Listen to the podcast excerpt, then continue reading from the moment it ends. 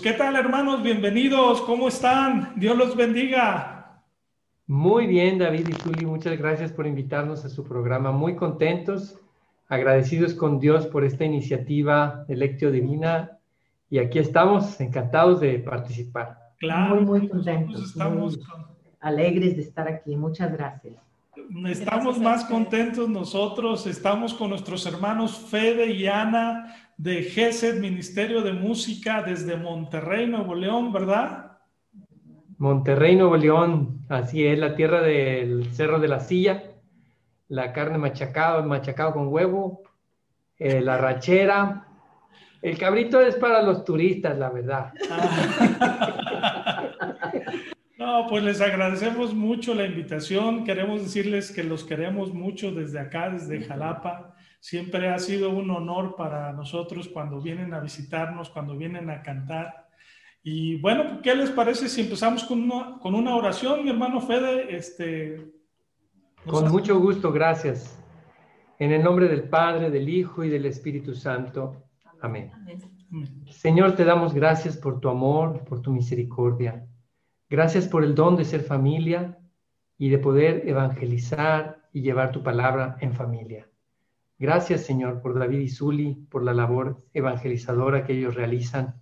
Gracias también por GESED, Ministerio de Música, y por la hermandad que has puesto entre nosotros. Te pedimos que en este tiempo que vamos a dialogar y a orar y cantar, esté lleno de tu Espíritu Santo, de tu presencia amorosa, y de esta manera que podamos ser luz para todas las personas que nos escuchen y que compartan este tiempo de compartir y de oración. Amén. Amén. Muchas gracias, mi hermano. Bueno, pues, pues vamos a empezar. Este, queremos compartir con ustedes un poquito del aspecto musical, pero también queremos compartir un poquito del aspecto familiar. Hay, muchas personas que también se van a edificar con su testimonio. Y bueno, pues vamos a empezar con la primera pregunta, mi hermano Fede. Este, bueno, te, comentábamos, ¿verdad? Que hay, hay cantos propios para la Eucaristía, cantos propios para evangelizar y cantos para una asamblea de oración. Nosotros sabemos que ustedes están en una comunidad de alianza y también hay cantos propios para la evangelización. ¿Por qué crees, eh, Fede, que, es bueno eh, distinguir la diferencia o discernir la diferencia? Bueno, definitivamente la música es un instrumento creado por Dios para expresar amor. Y este amor se manifiesta en la vida de la iglesia en todas sus dimensiones, dimensión vida, dimensión familia, dimensión litúrgica, etc. Y yo creo que en ese sentido la música debe ponerse siempre al servicio de aquellos a quienes está sirviendo y en el contexto en el que estamos sirviendo. Entonces, hablando de la palabra servir, me gusta mucho la analogía de la comida, ¿verdad? Este, no le puedes dar mole poblano a unos amigos alemanes que vienen llegando de, turistas a, México y tú generosamente les sirves un mole poblano y pues los pobres se te van a indigestar. Eh, por más amor que le hayas puesto al mole poblano, pues si lo haces tal, fiel a la receta, pues va a ser picoso, va a ser, va a ser más este, apropiado para una visita de, qué sé yo, de unos regiomontanos que van a Puebla, ¿no? Y en ese, misma, en ese mismo orden de ideas es que la música puede resultar muy buena para cierto momento y pésima para otro momento. O sea, es como si yo meto a la celebración litúrgica una, una música que es mole poblano para los alemanes, eh, en otras palabras, es es quizás música para convocar a los jóvenes en una asamblea de jóvenes o en una jornada mundial, pues voy a romper con el servicio a la liturgia, voy a, irrumpir eh, de una manera, digamos que violenta, incluso desordenada y, desagradable, ¿verdad? Oye, ¿por qué, ¿por qué metieron una cumbia en el Señor ten piedad? ¿Verdad? Muy bien. O sea, por dar un ejemplo, ¿no? Este, no, se trata de catalogar los ritmos o los, estilos musicales y decir estos aplican o estos no.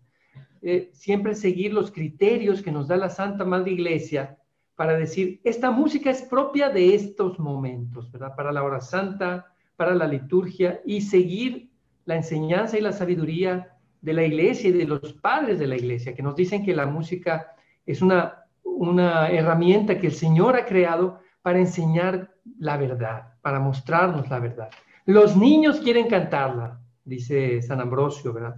Los pecadores más recalcitrantes lloran, derraman lágrimas y se convierten cuando escuchan los cantos tocados y cantados con voz clara. Y esta verdad, esta realidad, la podemos aplicar en la música, ¿verdad? Este, esa sería la, la consideración de que nosotros como músicos siempre pensemos a las, en las personas a las que estamos sirviendo y el contexto cultural y, el momento que la iglesia está viviendo para poder escoger adecuadamente cada música. Muy bien. Muy bien. Oye, Ana, y yo quería preguntarte, ¿qué tipo de formación crees que debemos de tener? Formación espiritual sobre todo, musical también, pero espiritual sobre todo para dar el mejor servicio a Dios, que es lo que siempre debemos de anhelar, ¿no? Pues en nuestra experiencia, como bien dice Zuli, hay que tener una formación no solamente humana, pero sí la debemos tener, sino también espiritual y también de técnica musical. Eh, y eso nos, yo creo que todo ministerio de música, todo coro, debería buscar activamente esa formación, ya sea de parte de su párroco, de su vicario, de su asesor eclesial. Hay muchísima información ahorita en las redes donde tú puedes bajar charlas, cursos, pero la parte, para mí, todas son importantes, pero la parte medular es especialmente la parte espiritual. Es decir, que quien sirve a Dios, en este caso concretamente en la música, pero en cualquier servicio, primero debe enraizarse profundamente en Cristo. Eso es conocerlo de una manera personal, tener una vida sacramental fuerte y activa, porque de esa manera podemos dar muchísimas cosas, pero si no estamos enraizados en la piedra angular que es Cristo mismo, es bien complejo el servicio. Y entonces vamos un poco a medias, muchas cosas, incluso lastimando, etcétera pero si está el fundamento que es nuestra vida espiritual, nuestra vida sacramental, el conocer, yo de repente veo la tentación de algunos músicos que le dan mucha preferencia a la parte técnica musical, que es importante, claro que sí, al Señor la mejor música en la aclamación, pero la parte espiritual es vital en tu vida personal, en tu integridad de vida, pero en tu comunión con Dios, ¿verdad? En esta relación personal, pero también en una vida sacramental y en prácticas privadas piadosas como el rezo del rosario, la liturgia de las horas, etc. Sí, es cierto, porque eso también se refleja, ¿verdad? es correcto. Cuando una persona que está sirviendo está enraizada, como dices, en Cristo. Amén, así es. Muchas gracias. Oye, mi hermano Fede, y hablando un poquito de la espiritualidad, este, eh, ¿Cómo te inspiró a ti Santa Teresita, mi hermano, para, para escribir tantos cantos a tantos santos y, este, y llenarte mucho de, de esa espiritualidad? Eh, ¿Qué función tuvo Santa Teresita? Bueno, pues eh, los primeros años de mi vida en, caminando en Dios, en la comunidad Gesed, yo no conocía a Santa Teresita, no, nunca había oído hablar de ella más que muy poquito, que solo sabía que era una, monjita que se murió de amor, que se murió muy joven. Me sonaba algo muy romántico y muy idílico y, muy femenino. y, bueno, cuando un sacerdote, amigo mío, me propuso un francés, ¿verdad? Y tú deberías de hacer algo de Santa Teresita, del niño Jesús. Y yo la, la verdad, la verdad es que no le presté atención a la recomendación del padre, pero luego otro sacerdote me hizo la misma recomendación y dije, ah, caray, y estos padres no se conocen entre sí. Y entonces ya me, ya me, me, nació la, el interés de conocer a Santa Teresita, de leer las obras completas, que es un libro muy, muy accesible, digamos. Y al empezar a leerlo fue tremendo para mí, fue, me cambió la vida, me cambió la manera de ver mi propia vocación en el matrimonio, me cambió la manera de ver cómo amo otras vocaciones. Y, y, y hay una canción que lo dice todo, ¿verdad? Este, en el corazón de mi madre la iglesia, yo quiero ser el amor. Está basada en el escrito de Teresita, en el manuscrito B, que creo que es mejor cantarlo que contarlo. Sí, adelante. ella, lo escribe y, y, me gustaría cantarlo y ya después de cantarlo lo podemos complementar. Adelante. La vocación al amor.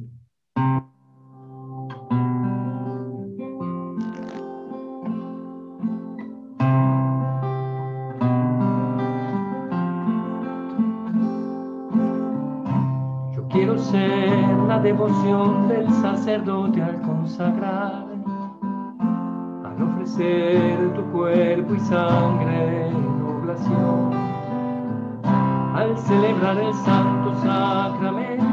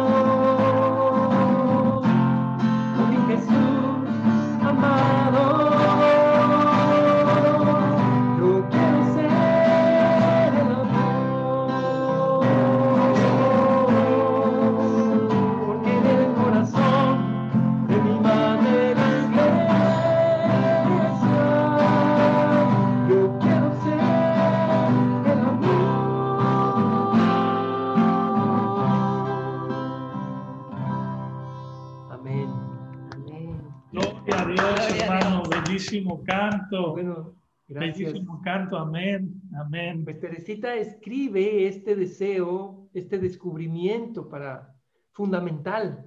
Yo creo que es fundamental para todo cristiano católico el, amar las diversas vocaciones de la riqueza de la iglesia y no, y no quedarme como, como despreciando unas respecto a otras, ¿verdad? A veces no es que mi, mi vocación es, es la mejor y las demás no, no, sino de verdad admirar y, reconocer la riqueza y la belleza de la iglesia en tantas vocaciones tan diversas.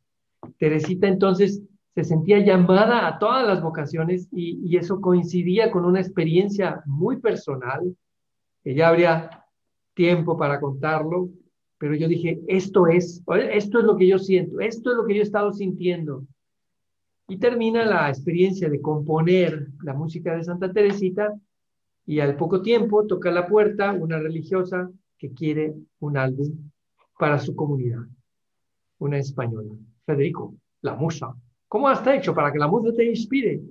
yo, pues madre, nada más, pues leí y, ahí empieza, no, no fue que nosotros lo buscamos, sino que nos buscaron. Cuando hicimos el primer álbum para una comunidad religiosa, al poco tiempo se acercó las hermanas Clarisas, que venían a la reliquia de Santa Clara, y casi, casi nos reclamaban que cómo es posible que no le han hecho un álbum a Santa Clara.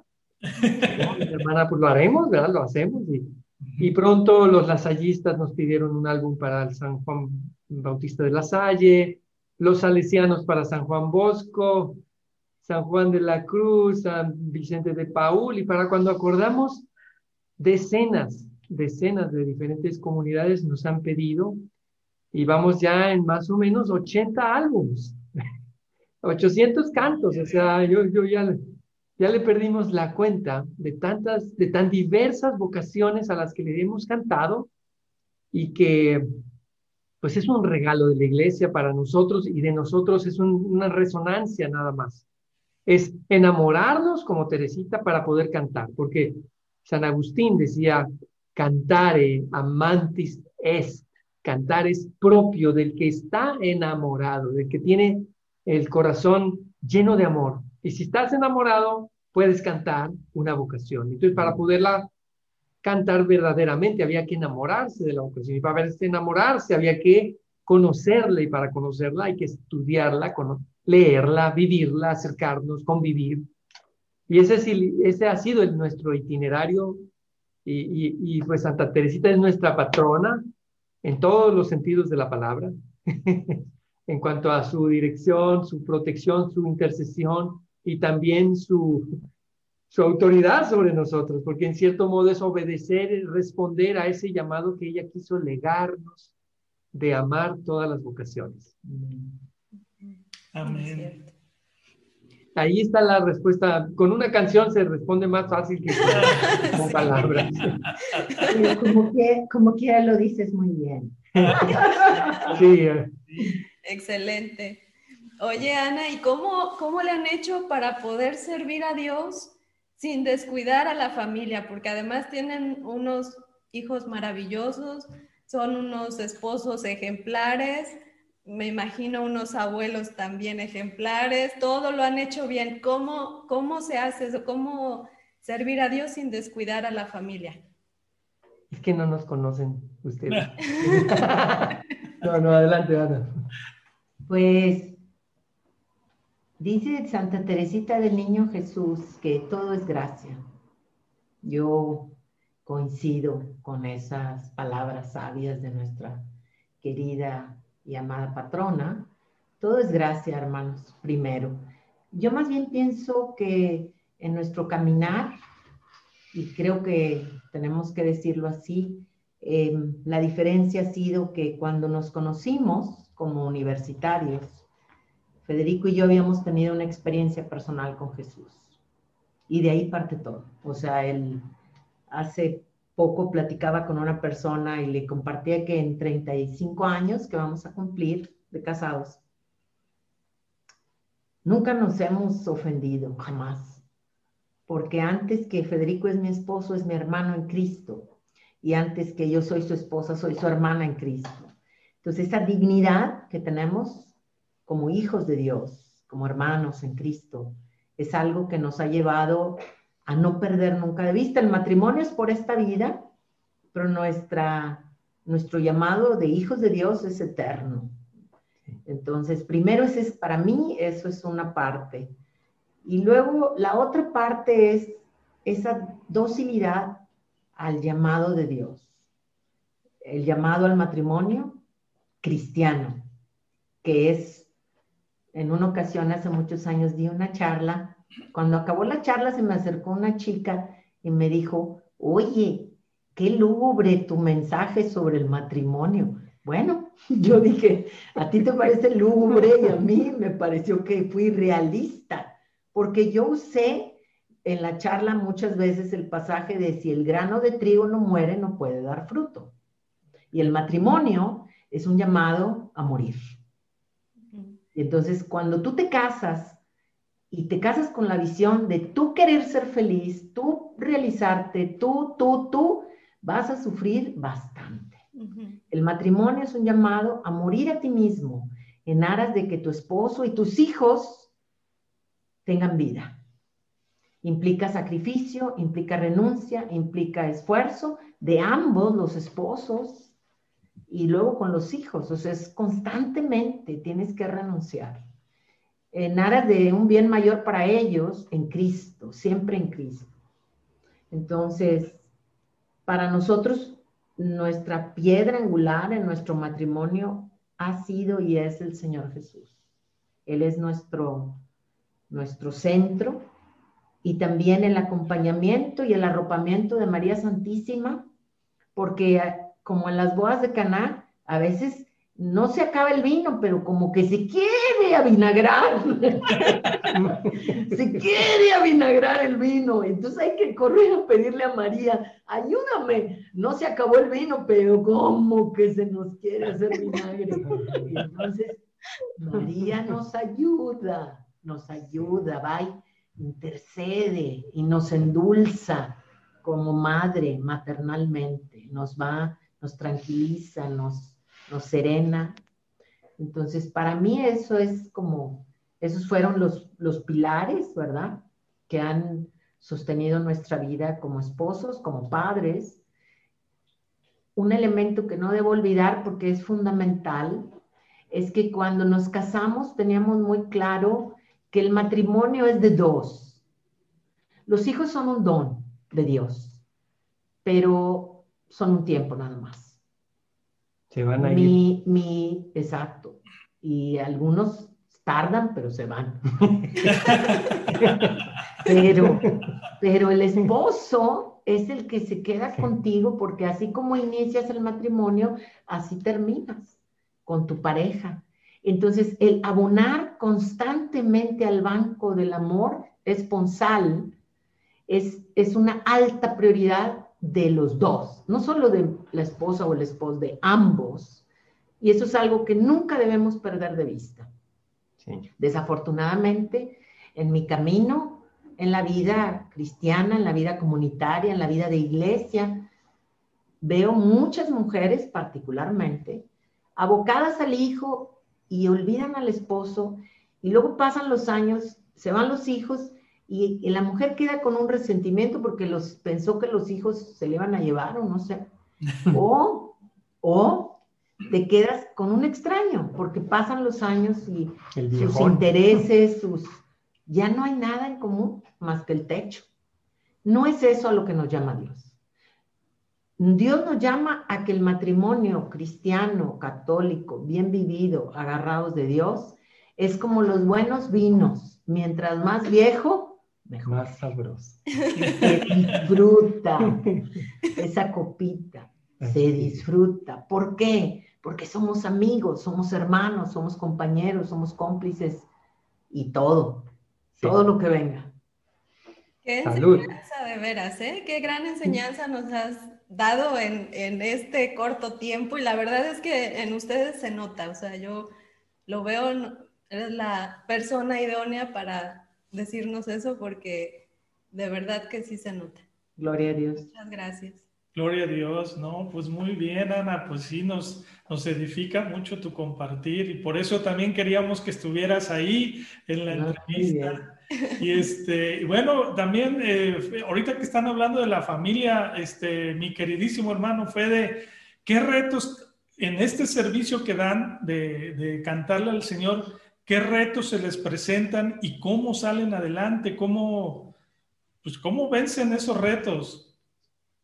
Bueno, yo pienso que una de las cosas que conecta con lo que Ana decía hace un momento y que, y que ha sido un reto a lo largo de estos años para nosotros y hemos pues caminado y aprendido mucho, es saber que hay un tiempo para toda cosa bajo el sol, que Dios tiene un tiempo para cada cosa.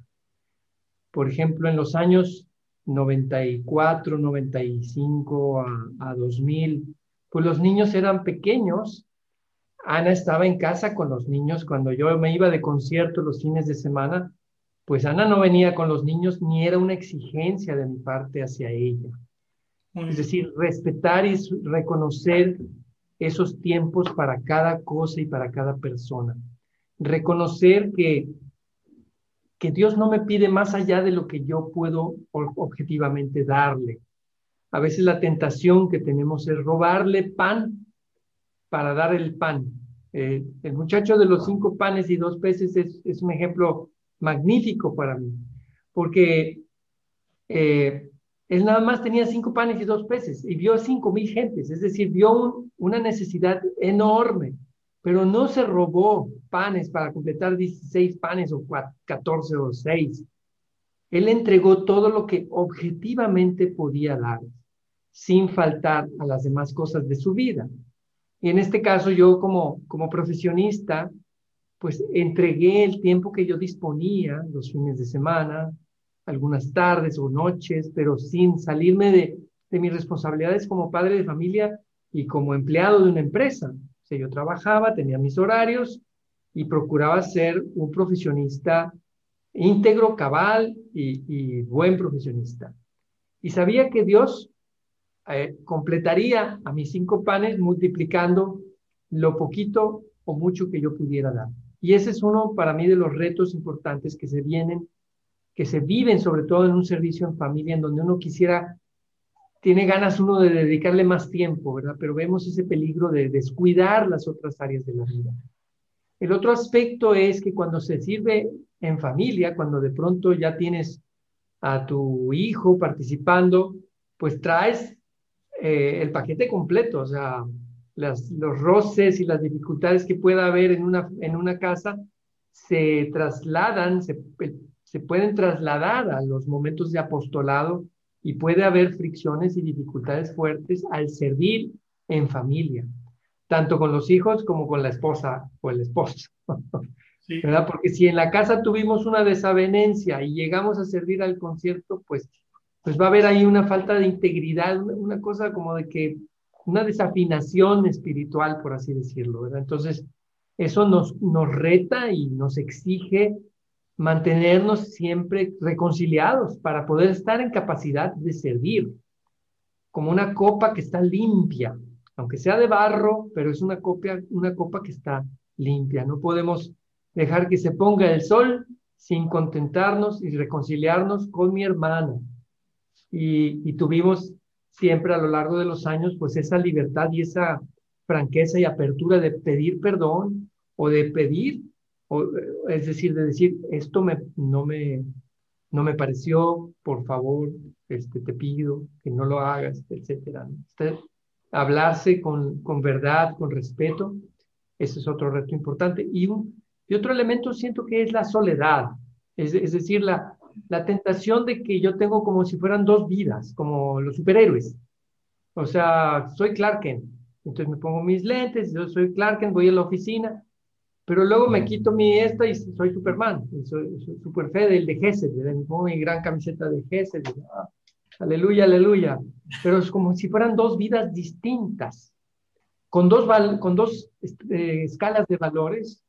Yo, o sea, a lo mejor en el trabajo es un tranza y, y en el apostolado es, wow, ver al hermanito, un angelito. Pues esa, esa falta de integridad yo creo que es una tentación fuerte y es un reto fuerte de decir, soy la misma persona, tengo los mismos principios y los mismos valores en mi sacerdocio ordinario, que es mi trabajo secular, en donde yo hago lo que me toca.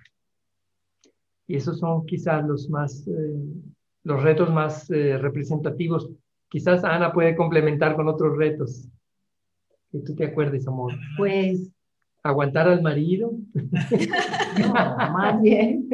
Imagínense un concierto donde está dirigiendo tu hijo y tú estás cantando y voltea y te dice, mamá, estás gritando. Baja la voz. Baja la voz. Estás gritando. Pues no está chido. y uno esperaría que, pues bueno, como eres tu mamá, no te vaya a decir, pero pues al fin líder, pues hay que decirlo. Se siente feo, ¿verdad? Porque pues estás en el concierto, te oyen los demás hermanos, pues te sientes como exhibido o exhibida, etc. pero también otras, muchas otras situaciones así. Sin embargo, pues también hay una situación no solo humana, sino espiritual, ¿verdad?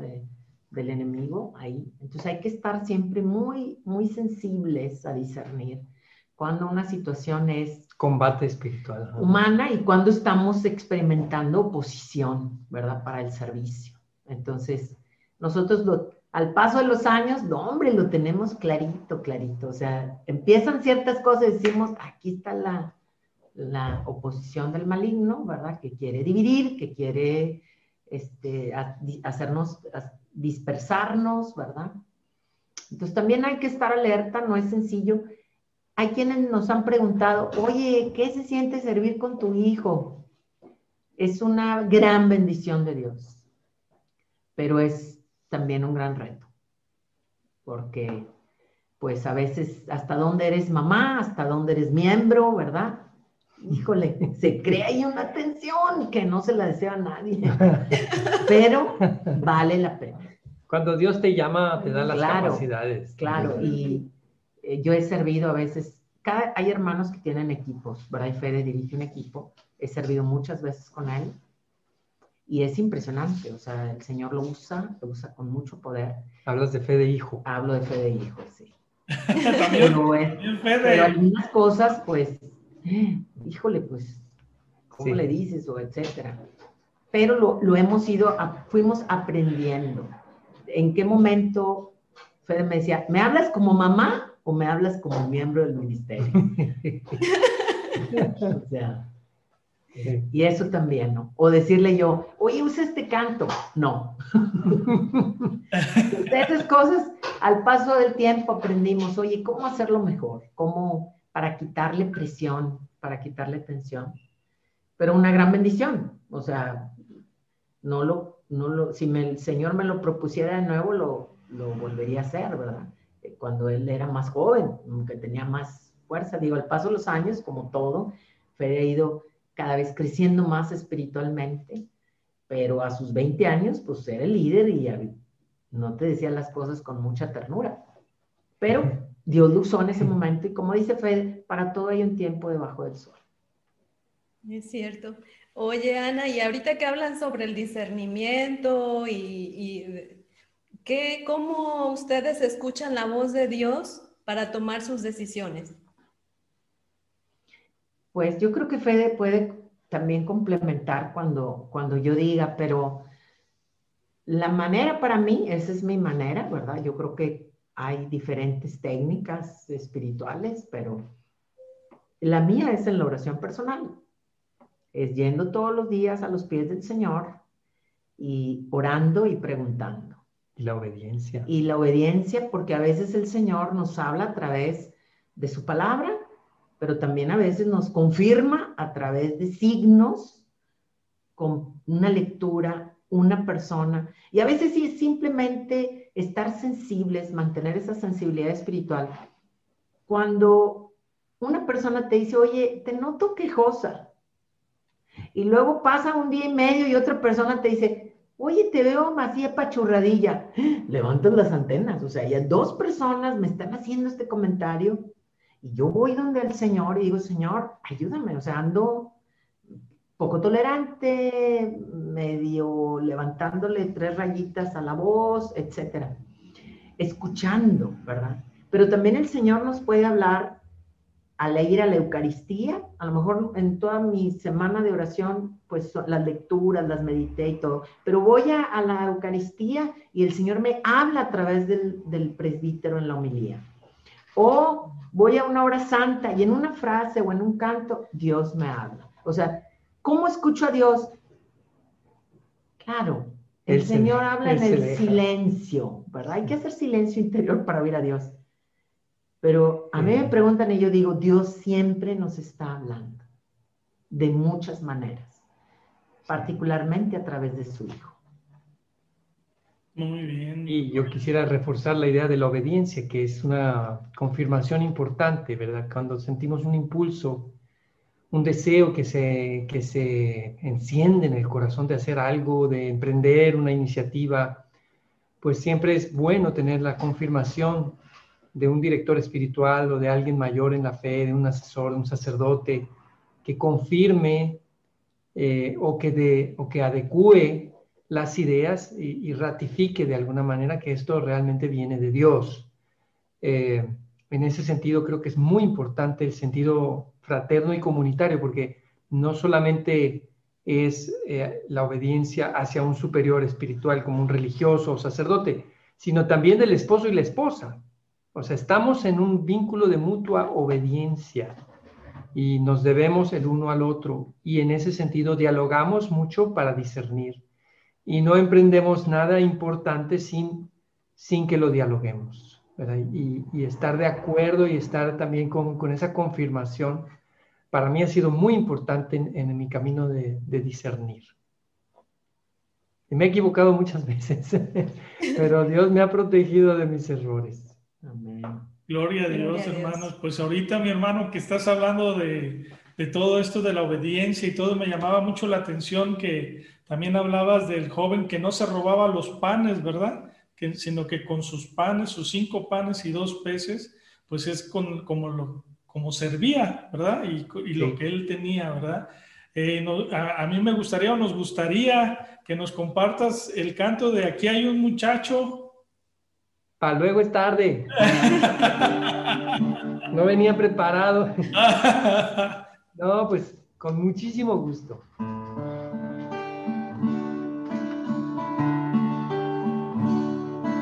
Aquí hay un muchacho que solamente tiene cinco pares y dos peces más que es eso para tanta gente. Aquí hay un muchacho que solamente tiene un corazón dispuesto a dar. Más que es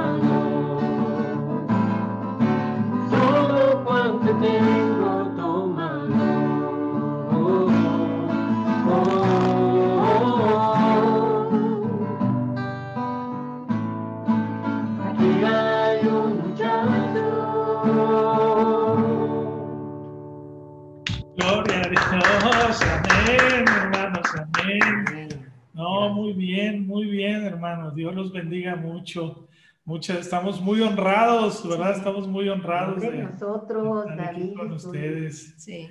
Este, oye, mi hermano Fede, y también queremos preguntarte, o bueno, la pregunta es para los dos, ¿verdad? Eh, ¿qué, virtudes crees que sean importantes para dar ejemplo a nuestros hijos? Wow. Pues mira, yo creo que la integridad, eh, la fidelidad a la verdad es muy importante. Creo que también la devoción, el que, el que nuestros hijos nos vean hacer oración y amar a Dios. Eh, la, obviamente las, las, virtudes teologales, ¿verdad? La fe, esperanza y caridad, que son eh, los fundamentos de, de, nuestra vida cristiana. Y, y la humildad, la humildad de reconocer mis fallas y de reconocer la verdad sobre mi persona y saber pedir perdón, dentro de esa humildad, reconocer cuando me he equivocado y, que ellos te, puedan ver así como, como eres, ¿no? Eso pienso que es muy importante como virtudes en este caminar en Dios. Y yo añadiría con algo que, contarles algo que, bueno, nosotros que estamos casados, pero amamos tremendamente la vida consagrada. Tenemos muchísimos amigos sacerdotes, religiosas, religiosos, muy amigos, entrañables amigos y entrañables amigas. Y amamos muchísimo la vida consagrada. Y claro, con cuatro hijos decíamos, pues ojalá el Señor nos conceda que alguno se consagre, ¿verdad? Y me acuerdo que mi hija Annie es una mujer muy bella, tiene una relación con Dios extraordinaria, bellísima, de una dulzura y una profundidad tremenda. Pero al final optó por casarse y tiene un matrimonio maravilloso. Tienen seis hijos, tres hombres, tres mujeres y, y una familia santa. No porque sea mi hija o mi yerno, que es un santo, es un hombre extraordinario, Dominic, pero una familia bellísima. Pero me acuerdo que un día platicando con Annie me dijo, mami, hablándole, bueno, oye, pues yo pensé que tú en algún momento te interesaba la vida consagrada. Me dice, mami, es que la verdad sí, amo al Señor y todo, pero, pero también los he visto a ustedes amarlo y servirlo a Él. Y digo, ah, pues también casada lo puedo hacer. Y eso a mí me... la santidad. La santidad la puedes alcanzar casando. Y eso a mí me, dejó también algo que creo que es vital para las familias hoy en día. Y es, yo puedo trabajar muchas cosas en mis hijos. Y como dice Federico, virtudes, las virtudes teologales y demás virtudes, etc. Sin embargo, lo más importante que podemos, en lo que podemos educar a nuestros hijos es amándonos, él y yo. Porque si mis hijos no, no perciben nuestra unidad, nuestro amor, nuestra fidelidad, nuestro servicio mutuo, nuestra entrega mutua, ahí ya les estamos haciendo un daño tremendo desde el seno materno. O sea, si el mejor servicio que podemos darlos es que ellos nos vean a nosotros primero amándonos, enraizados. Lo que decía Fede, si a mí no me ve mi hija orar, pues ¿qué va a orar ella? O por más que yo le diga, ora, ora, pero pues tú nunca oras. Los ejemplos clásicos, se pide por favor, hey, tú nunca lo pides. O sea, ¿cuántas veces lo hemos escuchado con los niños, verdad? Debes pedir las cosas en la mesa, por favor. Y el niño te dice, porque los niños así son, transparentes. Tú nunca pides nada, por favor. Wow, o sea, el, las palabras, muchas, qué bueno, todo lo que quieran hacer, pero el testimonio arrasa en la vida de un hijo. Claro, muchas otras cosas, herramientas que te van a ayudar, vivir el año litúrgico, hacer el camino de cuaresma, hacer un camino en Adviento, todas esas herramientas maravillosas. Pero de nada sirve todas estas herramientas si papá y mamá es perro y gato. O sea, porque al hijo le mandas un mensaje que no se, no se. Pero si ellos ven a papá y mamá permear lo que están hablándoles a ellos, eso te da autoridad espiritual sobre tus hijos. Esa es nuestra experiencia. Sí, es cierto. Y, y, ustedes qué consejo le darían a los papás que, pues a veces en el caminar nos equivocamos mucho, ¿no? Y a veces los hijos se alejan de la fe. Eh, ¿qué, ¿qué, consejo le podrían dar a los papás para, para atraer otra vez a sus hijos a la fe? Yo creo que nunca dejes de orar por tus hijos. Nunca, nunca eh, dejes de hacer combate espiritual por tus hijos. Cuando sientas que tu hijo se está perdiendo, que se está alejando, la oración. Y busca personas, aliados tuyos, que, a quienes tu hijo pueda escuchar. Hay momentos en la vida de un hijo en donde la rebeldía y, y toda esta desobediencia se enraiza tan fuerte que probablemente tú no eres la mejor persona para decirle a tu hijo, para ser ejemplo y para ser modelo de, algo que tu hijo puede o debe cambiar, sino otro, otra persona que esté más cercana al corazón de tu hijo y de, quien tu hijo no tenga un rechazo, porque es una, es una figura de autoridad. Y entonces eh, es muy importante tener, rodear a tus hijos desde pequeños de buenos amigos quizás personas menores que tú como papá, mayores que ellos como hijos, de modo que tú puedas recurrir a ellos, ¿verdad? Oye, este, Sergio, por favor, Sergio, ayúdame con mi hijo porque no puedo. Una especie de padrino, aunque no sea padrino de, ah, compadre, ¿verdad? Sino un, un verdadero padrino en el sentido espiritual, que tú puedas hablar con él y decirle, estoy batallando en esto con mi hijo, ayúdame, búscalo, eh, invítale una cerveza. Entonces, que tengas ese tipo de lazos fraternos a los que puedes tú de pronto eh, alcanzar el corazón de tu hijo a través de la oración de intercesión, pero también a través de otras personas en esa etapa en donde los hijos pueden cerrar sus oídos a lo que tú les digas. Pues muy bien, excelente. Muchísimas gracias por estos consejazos que nos están dando y que son luz para muchos de nosotros, ¿no? Muchísimas gracias, de veras que nos sentimos muy honrados de, su compañía. Gracias. Sí, los queremos mucho también, les mandamos un abrazo en Jesús. Realmente. Los queremos mucho y bueno, pues eh, siempre se pasa el tiempo cuando está uno con hermanos muy queridos. Y claro, vuela. Se va el tiempo rapidísimo, ¿verdad? Entonces, bueno, pues no sé, este, si quieran terminar con un canto y una oración, y este, ahora sí lo dejamos a su libre, a su libertad. Pues un canto que a mí me gusta mucho cuando terminamos los conciertos se llama Dulce Madre. Dulce Madre, no te alejes, vista de mí no a todas partes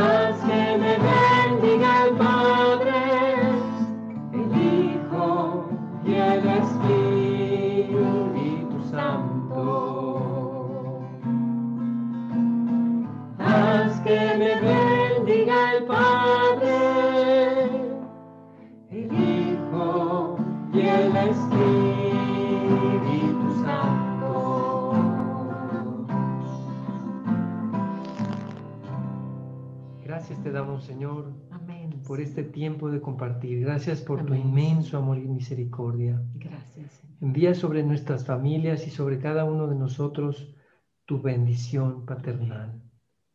Padre nuestro que estás en el cielo, santificado sea tu nombre.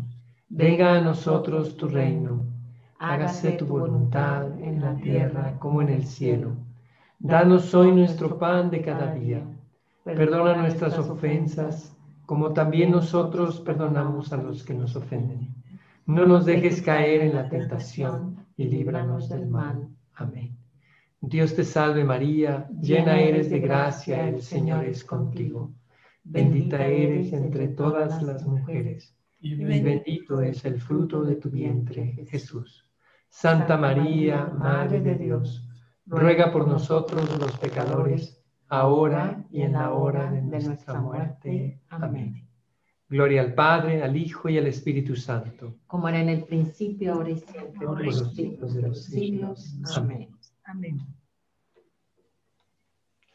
Amén, hermanos, pues muchísimas gracias. Les agradecemos Gracias a ustedes. nuevamente, este, su tiempo, su disposición, sus consejos, sus enseñanzas, todo, todo su, su vida espiritual que nos comparten.